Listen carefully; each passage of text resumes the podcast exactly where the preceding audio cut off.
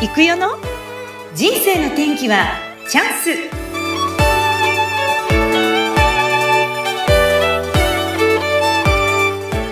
人生の天気はチャンス。この番組はゲストさんの人生を自らの口で語っていただき、ご自身の人生の振り返り、人生観などを探る番組。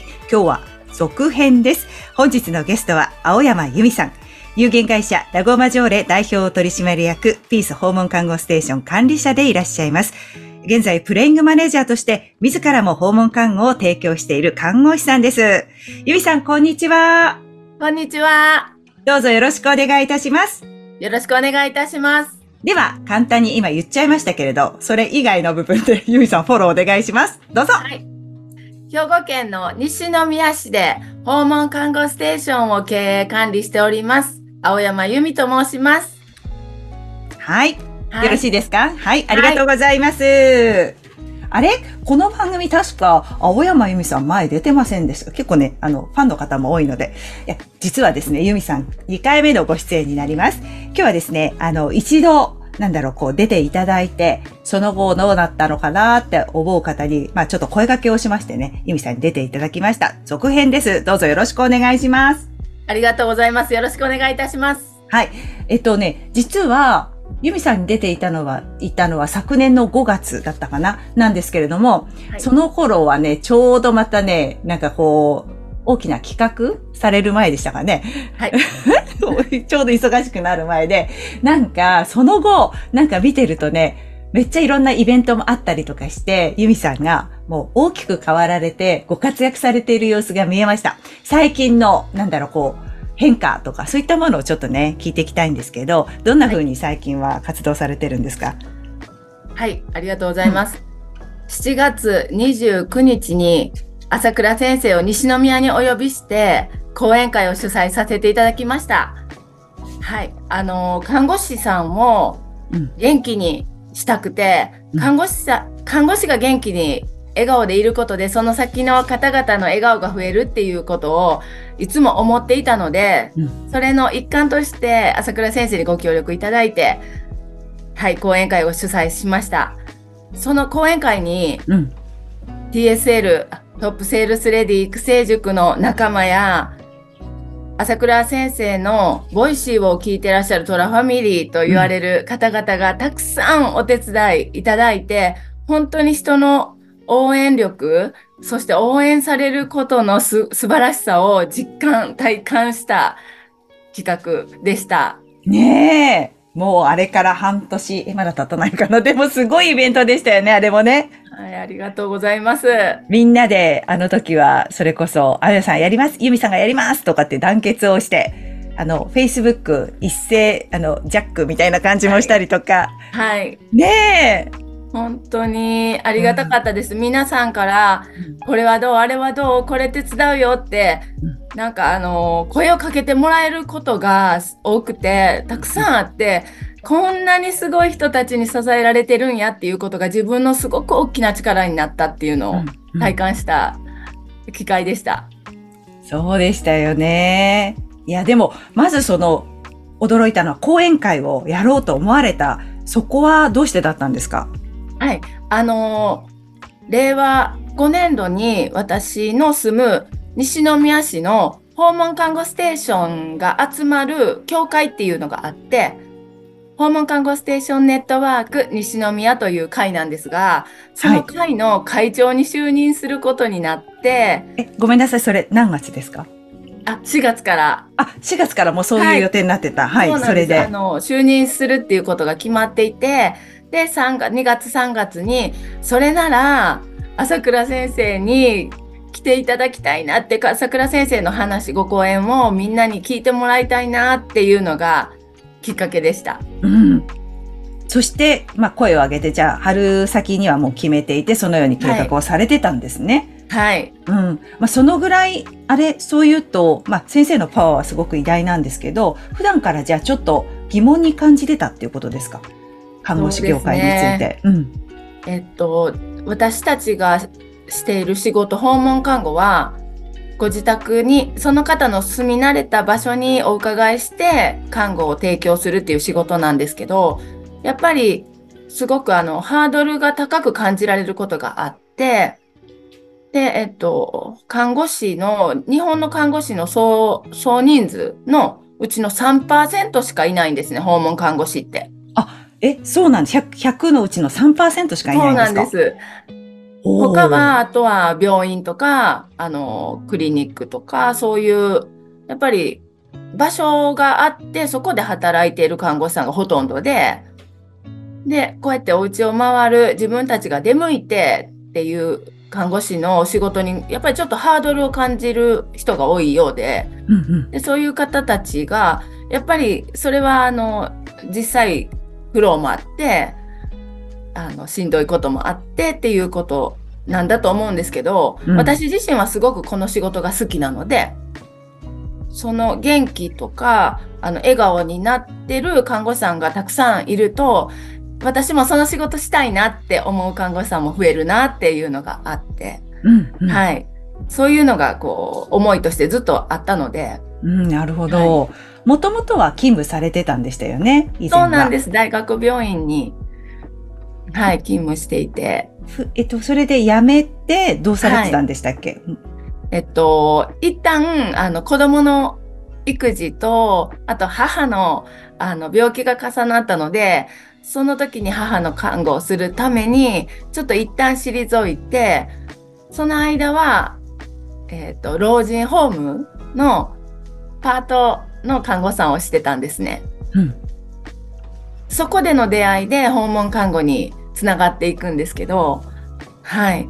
でも在宅、お家で過ごすっていうことの素晴らしさを私の母を通しても学んで、やっぱりこれからの時代はお家で住み慣れたところでその方のできることをやるでできないところの少しのお手伝いですけど安心して暮らすっていうところをお手伝いしたいっていうこの仕事はすごくやりがいもあって楽しさもあって学びもあるって思っているので、はい、ぜひこの仕事に就く看護師さんを増やしたいっていうのが強く思うことです。なるほど。そっか。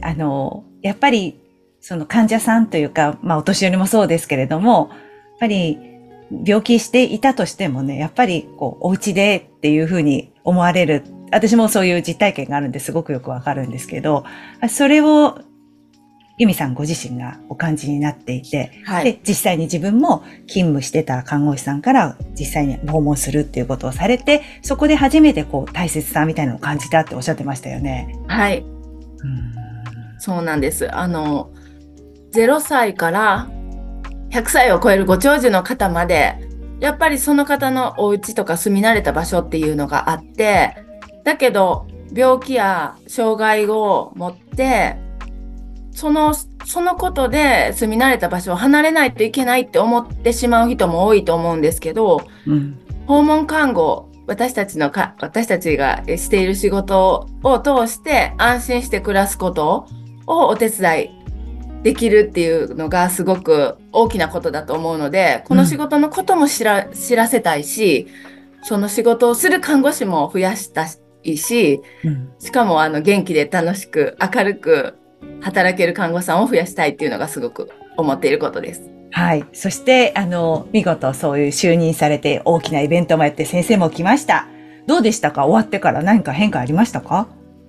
やっぱりあの、応援されることの凄さっていうのを私自身が実感して、で、応援されていることでこんなに力が出るんだっていうことを、うん、で、あの、初めてのこう体験、経験でしたけども、これを通して、人ってあのやってないことに挑戦した後、もっと新しいことできるかもしれないっていう気持ちになるっていうことを体感したので、はい、あの、やってないことでも、誰でもできるんだよっていうのも、すごく知らせたいって思ってます。なんかその最初の一歩踏み出すのって怖いけれども、でもやっぱり体験したユミさんがやっぱり言うんだから間違いないって私たちも思いますよね。はい。そして大きく飛躍されている様子を見せてくださってるじゃないですか。だから、あやっぱなんかあるんだなっていうのはすごくわかりました。あの、どうでした？その周りの看護師さんに対してはどうですか？変化ありましたか？はい。あのー、チャレンジすることって、あの、あんまりこう、一般的ではないというか、はい。TSL で学んでいる人たちはみんなチャレンジしたり応援したりっていう、こう、風土、空気があるんですけど、やっぱりそこから離れると、そういうことが当たり前ではないっていう、そんなことはできないって思ってる人が本当に多いなっていう中、うん。それを私が体験したことを伝えることで、あ、じゃあちょっとやってみようかなって。初めてでも大丈夫だよって言える自分になっているというか、うーん。。はいい。そんな関わりが、あの、周りの人にもできるようになったなって思います。なんかあの、やっぱり半年前の由美さんとはもう全然格段に違っていて、その発言のその声のトーンもそうだし、おっしゃってることもそうですし、強さなんかね、パワーをすっごく感じるようになりました、私。私だから、そんなしょっちゅう喋ってるわけじゃないじゃないですか。久しぶりですよね、最近またこうやってお話しするようになったの。まあ、本当に、あの、すごくパワーアップされたなっていうのは感じますね。うんありがとうございます。ねえ。いや、すごいわ。で、あの後、ここ最近ですね、それからこの放送が終わって、5月終わってですね、まあ半年以上経ちましたけども、い、ろんなね、こう変化があって、いろんなことにチャレンジ、また家族面でもあったって聞きましたけど、いかがですか？はい。あのーこうやって支えられることってうん、すごい当たり前ではなくて、感謝だなって感じるんですね、やっぱり。で、その感謝って、あの、自分自身にも、うんもちろん、あの、自分がこう、今存在していることって両親がいて、ご先祖様がいてっていうことにすごく感謝が湧いてきて、で、私、あの、母には、すごい、幼い頃はすごい、こう、複雑な思いで過ごしてたんですけど、でも彼女が病気になって、その、母の看護をする中で、こう、打ち解けていった部分もあって、で、感謝ができるようになって、うん。それを、あ、良かったなって考えた時に、あの、育ててくれた父にも、うん。あ、感謝って伝えてなかったなって、ふと思ったんですよね。あれ、お父様は義理のお父さんでしたっけ、そうなんです。母が再婚した、うんはい、私を育ててくれた、あの、父なんですけど、うんうんえっと、母が離婚した時には、私は3歳で、その、えっと、しばらくは祖母の自宅で、祖母に育てていただいてて、うんうん。その後、あの、母が再婚して、えっと、義義理の姉が、あの、ち、その、義理の父の連れ子だった姉と、うん。その間にできた妹の家族のところに私が、あの、入っていくっていう形になったんですけど、それが小学校4年生とかで、うんそっからは私はその父に育ててもらったっていう形なんですね。うんで、なんか今考えたらやっぱり自分は一人ぼっちだなとか考えてたけど、こう親の立場でもこうどう扱っていいかわからないとかってきっとあっただろうなって思うんですよ。うんしかもすそんな愛想のいい子供じゃなかったし、そう。そうだった。なんか。ニコニコもできないし、どう、どうして過ごしたらいいかわからない自分だったけど、うん。父の目から見た時に、もうやっぱりどう関わったらいいんだろうって思う思いもあっただろうなと思った時に、父にやっぱり育ててくれてありがとうっていう気持ちが出出たんですよね。うんうんうんうん。であの、それが夏だったんですけど、9月の10日が父の誕生日だったので、うん父に改めてあの感謝の手紙を初めて書いたんですよ。えすごいどうしどうして手紙になったんだ？すごいですねそこ。そう、なんかちょっと電話で言うのも軽々しくなるし、LINE とかメールはちょっと違うなと思って、なるほど。手書きの。はいうん手紙を書いてうん、で、その手紙と父の絵のプレゼントと一緒に送ったんですよ。ねどんなこと書いたか聞いちゃってもいいですか？あ、いいですか？うん、はい。あのーこう読むと泣くから、また泣いちゃうかな。泣いていいよ。いや、あのーじゃあちょっと、お願いしちらっとます。ちらっとちらっとお願いします。はい。。えー自分と血のつながらない私を育ててくれてありがとうございます。うんか、可愛げがあるとは言えない私のことを大きな心で育ててくれて本当に感謝しています。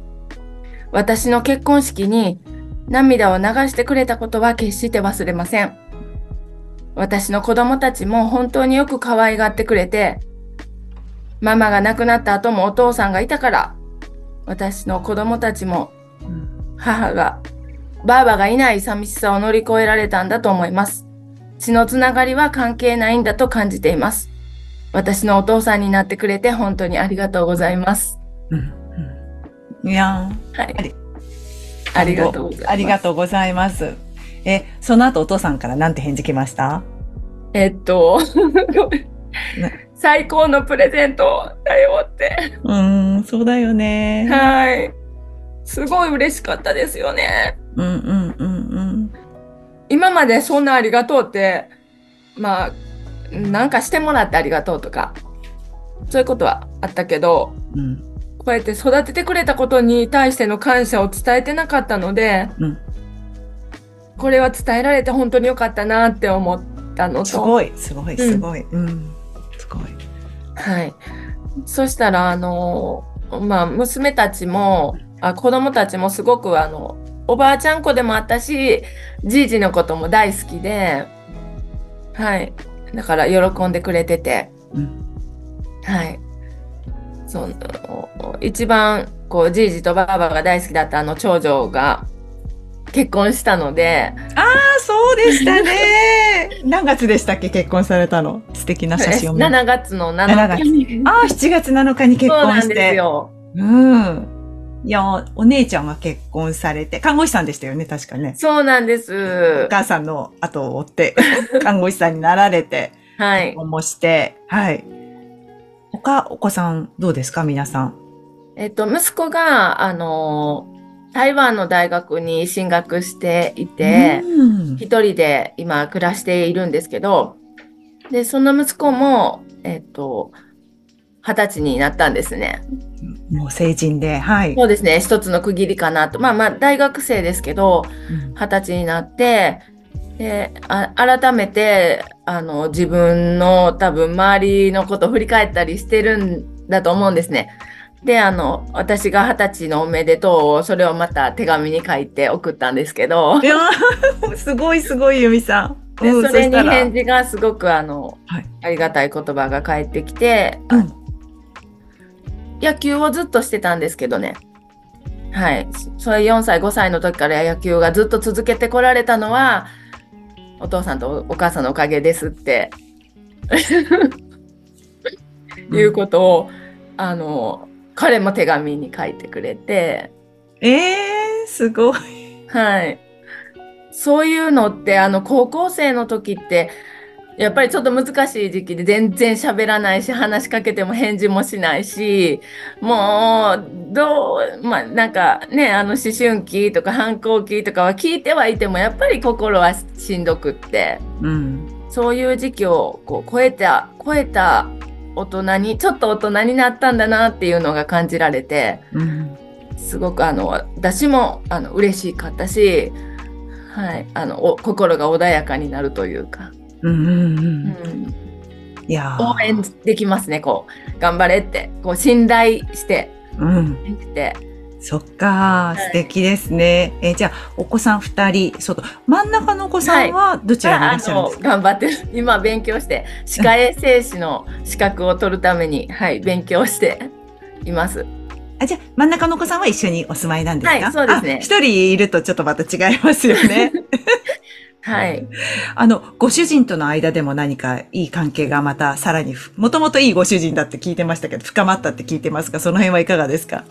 主人は今年50歳になったんですね。若い。うん。あ、うん、そうですね、50歳になって、で、それからかな、なんか、やっぱりあの、周りで、こう、ちょっと悲しいお話とか聞くと、あの、こう、日々暮らしていられることが、当たり前じゃないんやなっていうことを、こう、ちょっとこう、ぼそっと言ったりとか、はい、感じることが多くなってるんだなっていう、こういうふうに感じて、うんで、、私にも、すごく、あの、気遣ってくれるというか、うん。